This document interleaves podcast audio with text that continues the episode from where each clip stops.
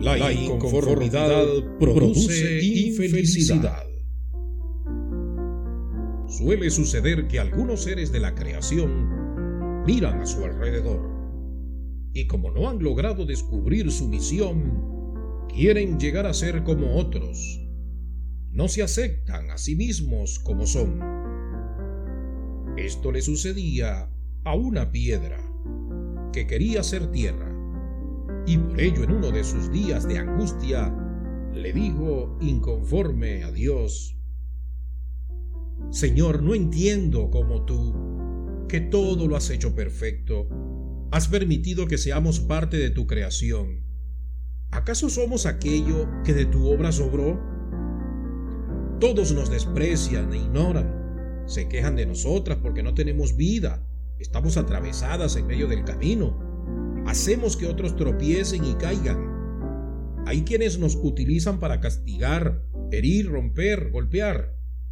Se dice de nosotras que somos el símbolo del odio y desamor.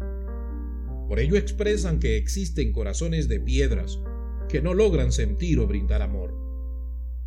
Solo tienen mejor suerte aquellas que por su linda apariencia son llamadas piedras preciosas, porque tienen para los seres humanos mucho valor hubiera sido mejor que en vez de piedras fuéramos tierra?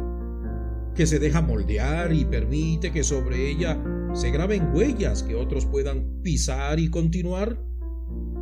Ya estamos cansadas de escuchar maldiciones y que nos culpen de las caídas y tropiezos de aquellos que se encuentran con nosotras en su caminar.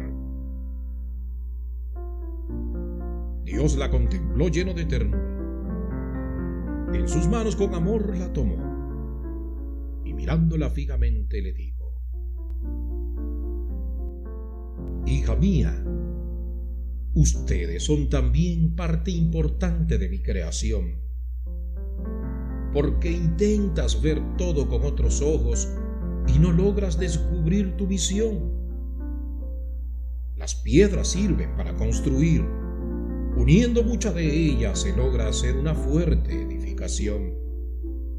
Por ello alguna vez le dije al apóstol Pedro, de ahora en adelante serás piedra y sobre ti edificaré mi iglesia. Algunas se convierten en apoyo de quienes se aferran a ellas para descansar. Las piedras son el instrumento que utilizo para que los hombres y mujeres escuchen a veces mi voz y tomen el verdadero camino. Por ello, cuando tropiezan con una de ustedes, aunque quizás les cause dolor, saben que por ahí no era el paso correcto, que deben buscar otra ruta mejor. Los caminos fáciles no llevan a ninguna parte. A veces es necesario experimentar un tropiezo para así aprender a caer y levantarse, sin perder la esperanza ni quitar la mirada del cielo. Las piedras ayudan a fortalecer a la humanidad. Al ser tan pesadas y atravesadas, logran que mis hijos se hagan fuertes por querer moverlas o apartarlas. Superar las piedras del camino hacen que los hombres y mujeres adquieran madurez y sabiduría. Con las piedras preciosas sucede igual que con muchos de mis seres, que se dejan llevar solo por las apariencias y no logran ver o descubrir lo que realmente tiene valor. Muchas de ellas inspiran más que admiración, ambición y causan un sinnúmero de problemas, disturbios y corrupción. No se sientan culpables si hay quienes las utilizan para herir, destruir o golpear.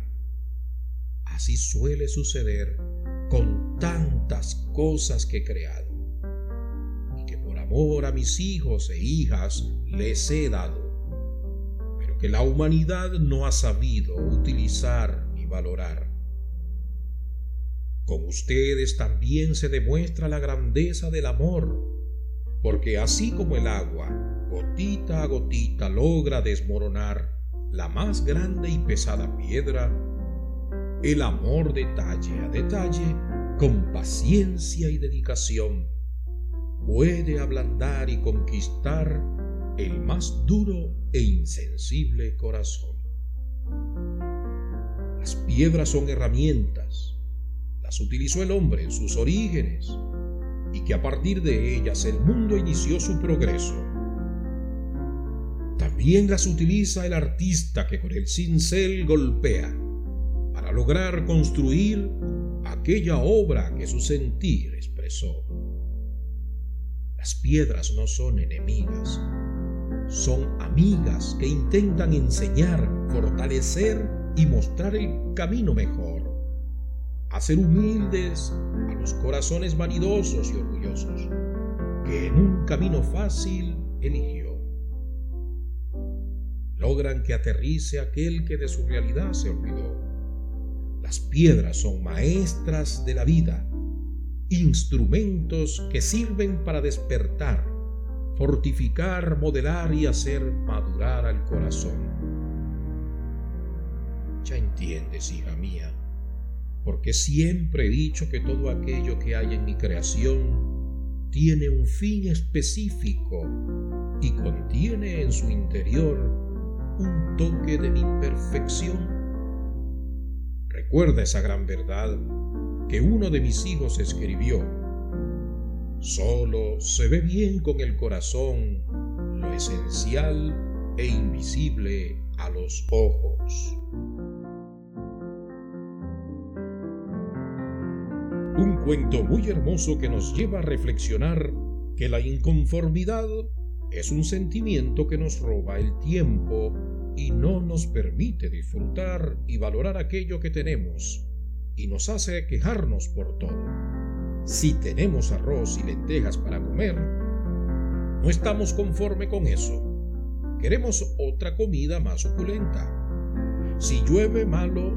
Si hay mucho sol, malo. Si tenemos esposo o esposa, queremos tener dos o tres. Si soy rubia o rubio, quiero ser morena o moreno. Si soy alto, quiero ser pequeño o pequeña. Si no tenemos trabajo, estamos mal.